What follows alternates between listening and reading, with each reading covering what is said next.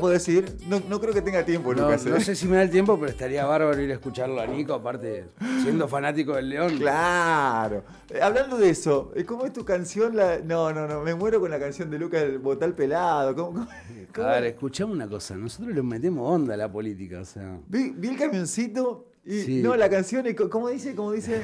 No, no me la cante, decime como la letra. ¿Que- ¿Querés reírte? Por favor. No me la acuerdo.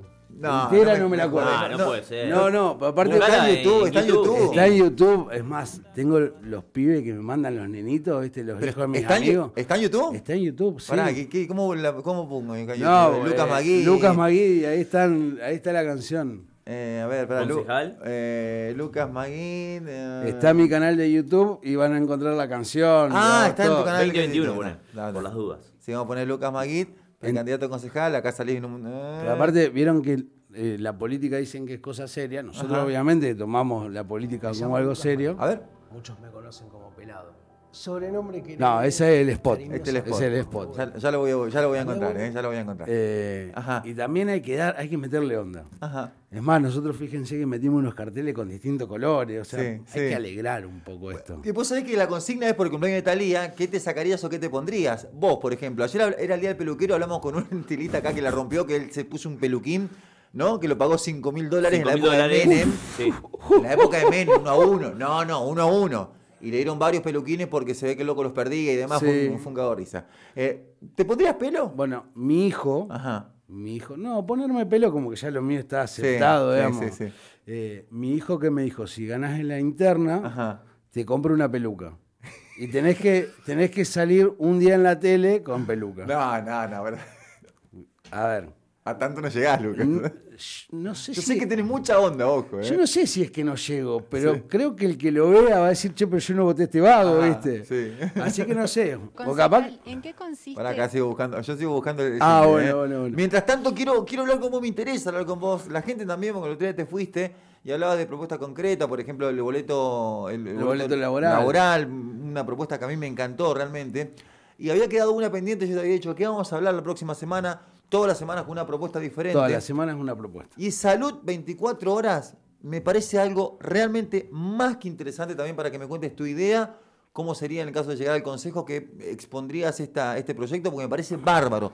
Salud 24 horas al día creo que es lo que nos merecemos, es un derecho que tenemos. Es, un derecho humano universal. Totalmente. Es un derecho básico universal.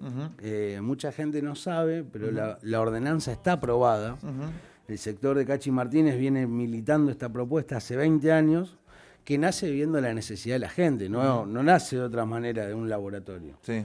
Eh, uno, bueno, uno cuenta, yo siempre doy ejemplos muy concretos. Una mamá nos decía el otro día que para conseguir un turno en el médico va a las 3 de la mañana con el chico resfriado y se vuelve a las 11 del mediodía con el chico con una neumonía. La verdad que esas injusticias no puede ser en una ciudad como la nuestra, donde tiene un sistema de salud muy grande, pero que recibe a toda la provincia, porque todos sabemos, Claro. el Cuyen, el Iturraspe, el Centro Semafé, norte. Centro norte, todo no, centro norte. incluso el sur también. Se hacen muchos trasplantes en el Cuyen por el tema de, de- de toda la provincia, gente de Chaco. Realmente tenemos un, un efector de salud muy importante. No, sin ir más lejos, el tema del COVID. eh, Bueno. bueno, es- ese creo Ni que hablar, digamos. fuimos como el, el- el epicentro de los centros de salud. Sí, y ahí es don- donde uno ve la injusticia de que eh, recibimos a todos los vecinos, lo cual obviamente es una cuestión de, de Estado y hay que hacerlo, pero que el vecino de la ciudad capital no tiene salud. Nosotros nos pasó que en Barranquitas una mujer se quería tomar la presión. Sábado a la- a las 10 de la mañana viviendo enfrente del dispensario y el dispensario cerrado y enrejado. Eso hay que terminarlo, hay que volver a activar el sistema de dispensarios, porque el dispensario es una estaca del Estado dentro del barrio. Este creo que es el momento oportuno, nosotros lo hablamos mucho. Una guardia mínima en, los- en los dispensarios es mucho gasto. No es gasto, pero aparte por eso, Mario, yo lo que te cuento, Marito Ariel me gusta decirte, a mí me gusta está decirte, bien. Marito Sí, está bien. Eh, nosotros lo que vemos es el sistema de salud se amplió por el COVID, realmente se tomó muchos ¿Se fortaleció para vos? Se fortaleció, obviamente. Ujú. Uno tiene que aplaudir y reconocer a los trabajadores de la salud y ahora el Estado provincial está cometiendo una injusticia porque le está cortando los contratos. Entonces, podemos hacer un, un doble trabajo. Primero, reconocer a los trabajadores de la salud, manteniéndoles su puesto laboral, Y segundo, dirigiendo a esos trabajadores a los centros de atención primaria. A ver, le diste la medalla y le sacás la medalla. Claro, viste. Entonces, eh, no solo que los reconocemos a ellos, sino que cumplimos con, con darle salud a los vecinos, como pasa en Rosario. Porque yo ahora les voy a ¿Qué pasa en Rosario? En Rosario la provincia aporta 4 mil millones de pesos anuales para el sistema de salud municipal. Nuestra ciudad no aporta nada. ¿Y, ¿Pero qué en Rosario hay dispensarios abiertos 24 horas? En Rosario hay dispensarios abiertos 24 horas con un destacamento policial al lado y con un centro de educación y un centro de atención municipal. Es la descentralización municipal en pleno barrio. En todos los barrios hay un centro de un centro territorial, sería del municipio. Nosotros la ciudad capital no lo tiene. Ah, una vergüenza. Bueno, pero ahí está también la discriminación que los distintos gobiernos han llevado con la capital de la provincia y nos han hecho sentir eh, humillados en muchos casos, porque ustedes me han, me han escuchado, yo ya cuando fui concejal siempre peleé para, para sostener ser la capital de la provincia. Yo no quiero, no quiero sacarle cosas a Rosario, no me importa sacarle cosas a Rosario, pero sí quiero que me igualen, porque mi ciudad, la que yo quiero y la que yo voy a vivir toda mi vida, tiene que tener lo mejor. Y cuando uno tiene la casa de gobierno acá, no puede eh, quedarse mirando cómo se llevan nuestros fondos a otro lado. Porque Santa Fe, la ciudad, es la capital porque incluye a toda la provincia. Nosotros somos el centro de la provincia y recibimos a todos los vecinos de la provincia. De Florencia hasta Venado Tuerto, todos llegan acá. Y el vecino de la ciudad que vive acá no tiene lo básico. Sí. Ahí es lo que tenemos que empezar a cambiar el paradigma. Y como yo le decía la otra vez, es necesario que los vecinos también lo exijan. Porque los vecinos, cuando un político va en recorrida, le dicen, le cuentan. No, no, pero hay que decirle, aprobá y llevá adelante salud 24 horas. Aprobá y llevá adelante el boleto laboral. No hay que quedarse con la queja del momento. Vení, dame políticas públicas sostenidas en el tiempo. Yo creo que la gente quiere la iluminación, quiere seguridad, quiere que le corten los yuyos, quiere que no haya baches. Ahora, esto, ¿quién, ¿quién hay que no lo quiera? O sea, un centro de salud en tu barrio, más que nada en los barrios más olvidados, más, más, más carenciados, con más necesidades, donde no entra la ambulancia. Porque no es distinto que pase algo en, en Barrio Constituyente, que estamos acá en Barrio Constituyente, que pase algo en Villa del Parque, en Santa Rosa de Lima o en Yapeyú. No es lo mismo. No es lo mismo, fíjate lo de las ambulancias, lo que vos decís, a, a Barrio del Pozo le sacaron la ambulancia. Y la ambulancia cuando va a Barrio del Pozo tiene que recibir la orden de Santa Fe para trasladar un herido. Siendo que Barrio del Pozo primero tiene 15.000 habitantes, o sea que ya podría ser una ciudad. Esperemos que no, porque yo quiero que los Sí. vecinos del Pozo sigan siendo santafesinos. Sí. Pero aparte está en un corredor interoceánico como la 168, que uno tiene que tener un centro, un- una, eh, una unidad de emergencia por los accidentes de tránsito. Todos Claro. vimos cuando hay un gran accidente de tránsito en el pozo. Ni hablar lo que es Colastine, ni hablar lo que es Alto Verde. Bueno, Yapeyú, eh, los troncos, o sea, nosotros el otro día en los troncos, si no me, no me equivoco, nos decían las vecinas, dos y media de la mañana se tienen que levantar para conseguir un turno. Porque está abierto de 10 a 11 de la mañana. A ver, eso no es la culpa del trabajador. Acá hay que terminar con eso que le- se le echa la culpa al médico, al enfermero. ¿Pero qué falta para que pase eso? Claro, aparte me da la sensación de que eh, no es un, un problema que es de ahora, sino No, que, no, no, es- viene de- hace siempre. No, no, no, siempre, histórico. No, siempre es esto lo que hay, nunca hubo otra cosa. ¿Qué falta? Sí, ¿qué falta? Decisión política. ¿Y pero por qué no se toma? Porque se ponen a... ¿No están los fondos? Fondos hay, pero se destinan a ¿Trabajadores cosa. hay? Trabajadores nos dimos cuenta que sobran. O sea, que, que el sistema de salud lo podemos fortalecer. Pero la ¿A qué lo atribuyen? ¿A la inseguridad?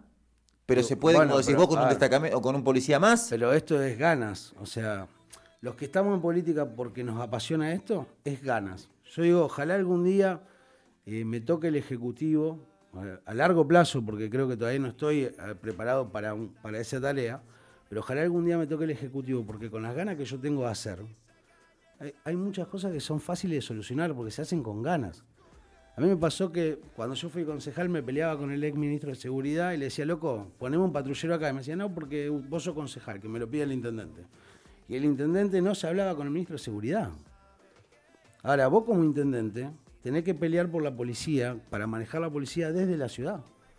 Porque si no, un ministro que no conoce la ciudad, obviamente que no te puede dar seguridad porque cuando vos le decís anda al puente Villa Oculta, no sabe dónde queda.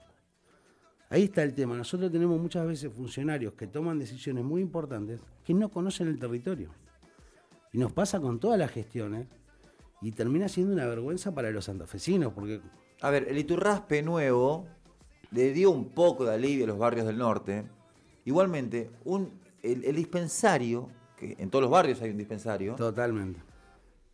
Una guardia mínima, yo creo que no es mucho. A ver, es decisión política, es, es la cuestión de que che, Pero aparte, Mario, mira, hay tantas cosas. Digo, nosotros ponemos el dispensario abierto y eh, hoy las guardias de los hospitales están colapsadas. sí, Nosotros con el dispensario solucionamos eh, dos problemas. Primero, que el vecino tenga la atención en el momento, no des- para las grandes Claro, urgencias. La grande urgencia claro, va al hospital. y descomprimir las guardias. Y descomprimimos las guardias. Claro. O sea, pero es, sentido común, nada más. Muchas veces se pierde el sentido común en la política de lo que se necesita, porque, como te digo, se ponen a pelearse entre políticos.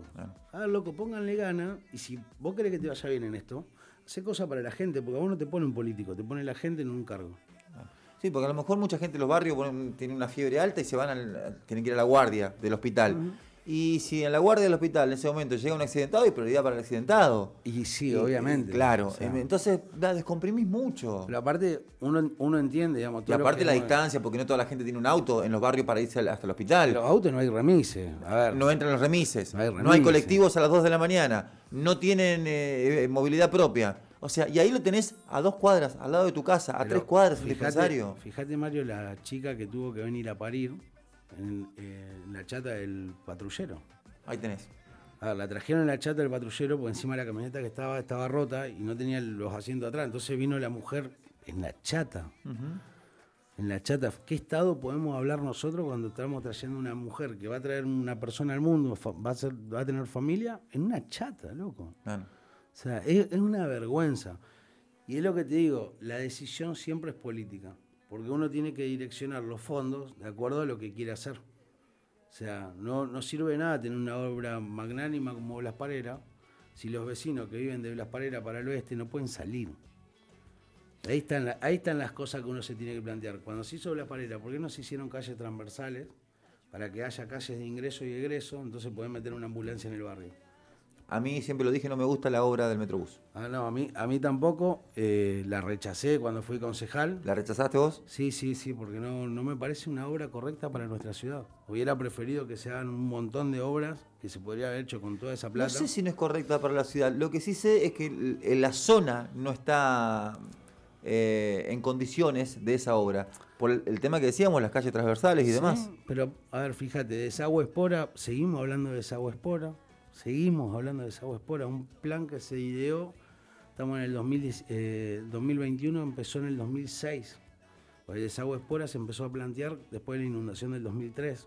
O sea, y todavía estamos discutiendo porque hacen la obra dos meses y la paran.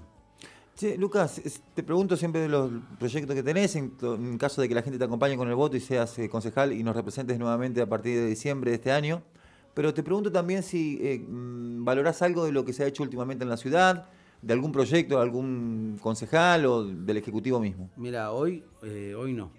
Hoy no. A mí, yo siempre puse Hablando, valor. hab- ¿Hablás que de, de esta última gestión, de en pandemia y de demás? última gestión. Yo, por ejemplo, eh, yo pongo en valor, más allá de que obviamente está lejísimo y en mis antípodas, eh, la gestión de Barleta nos, nos recuperó la estación Belgrano, la gestión del socialismo, la verdad que nos dio un hospital, un centro de, de salud, el alero de French. Hubo gestiones donde, más allá de que yo no, no concuerdo con su pensamiento, La de Corral, por una- ejemplo. una obra nos dejaron. Eh, yo le pregunto al intendente Jatón, ¿qué obra nos deja? Esa es la pregunta que tenemos que hacerle a los vecinos. Ya, ¿Lo ya- atribuís al contexto de la pandemia o no? No, no, no, no hay excusas, porque el Estado es lo único que funcionaba. O sea, la verdad que todos tuvimos que encerrarnos, cerrarnos, y el Estado era lo único que podía funcionar.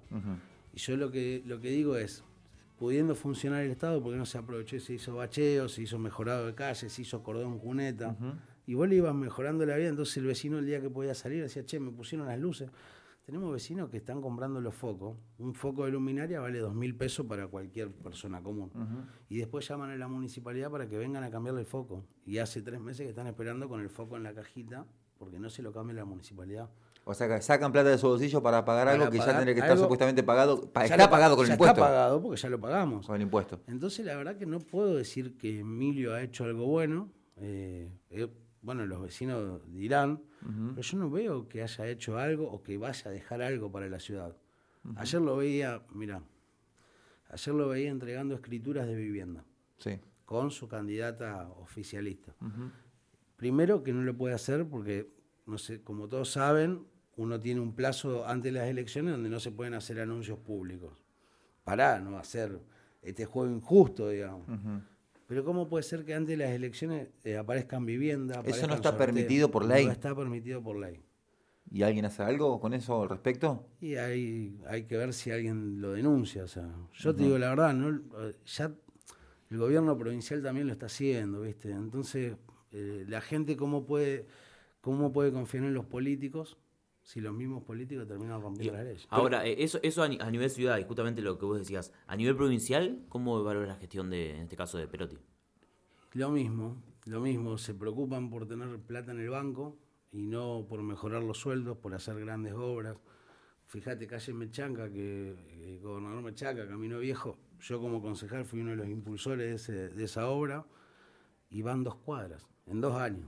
O sea, la verdad es el pensamiento que tiene uno del Estado. Yo prefiero que el dinero, el Estado lo tenga puesto en la calle, lo tenga puesto en obras, que le pague mejor a sus empleados y no como pasa ahora que les dieron a los empleados públicos un aumento eh, de un 4,5%. plomazo del 4,5 porque vienen las elecciones. Eh, Lucas, 18, ya em, sé que tenés que seguir. De, Sí. A grandes rasgos y como título, hablale a ese- esa persona que no sabe a quién votar y que te está escuchando y que vos tenés para proponer Salud 24 horas. Sería el Salud proyecto. 24. Primero vamos a pedirle perdón, porque yo vengo a hablar de proyectos y, y a mí me, eh, me da impotencia muchas cosas hasta que pasen y termino siendo un vecino más, digamos, que nunca le voy a Sí, pasar. sí, claro.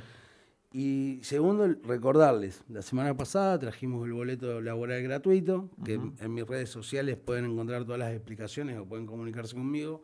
Y esta semana venimos a contarles que vamos a seguir machacando con salud 24 horas, que es una ordenanza aprobada y que en el caso de que funcione nos va a dar una tranquilidad de que la atención primaria de salud va a estar cerca de casa y no eh, lejos y esperando en una guardia. A mí lo que más ruido me hace es una ordenanza aprobada.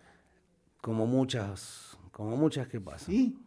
Y bueno, hay que hacerla cumplir. A ver, eh, es, mira, hay muchas calles de la ciudad que figuran asfaltadas. Ustedes lo deben haber escuchado mil veces los vecinos que te dicen, esta calle para la municipalidad está asfaltada o esta calle ya la pagamos dos veces. Ajá. ¿Viste? Y hay que empezar a cambiar eso de que el Estado no cumple y cuando no cumple hay que tomar acciones. Más allá de que el Estado, eh, ir a un juicio contra el Estado es a larguísimo plazo, pero hay que empezar a tomarlo. O un juicio contra el la persona que, que hizo esas cosas. Eh, Lucas Maguit, uno de los dos pelados precandidatos, creo que son dos nomás los, Una- pelados. un abrazo grande ¿Eh? a Carlitos, Acá- a Carlitos Suárez, que, Es el otro pelado. que lo quiero mucho, un gran legislador también. eh, y bueno, él me llamó el otro día, me dice, ¿estás haciendo la campaña para vos o para mí? Voy a empezar a decir el pelado que no tiene barba. El pelado sin barba, ¿eh? Eh, sin ningún pelo. Eh, che, el 12 de septiembre, si querés, lo votás. Escucha, mirá, escucha. Ah, no, es bueno.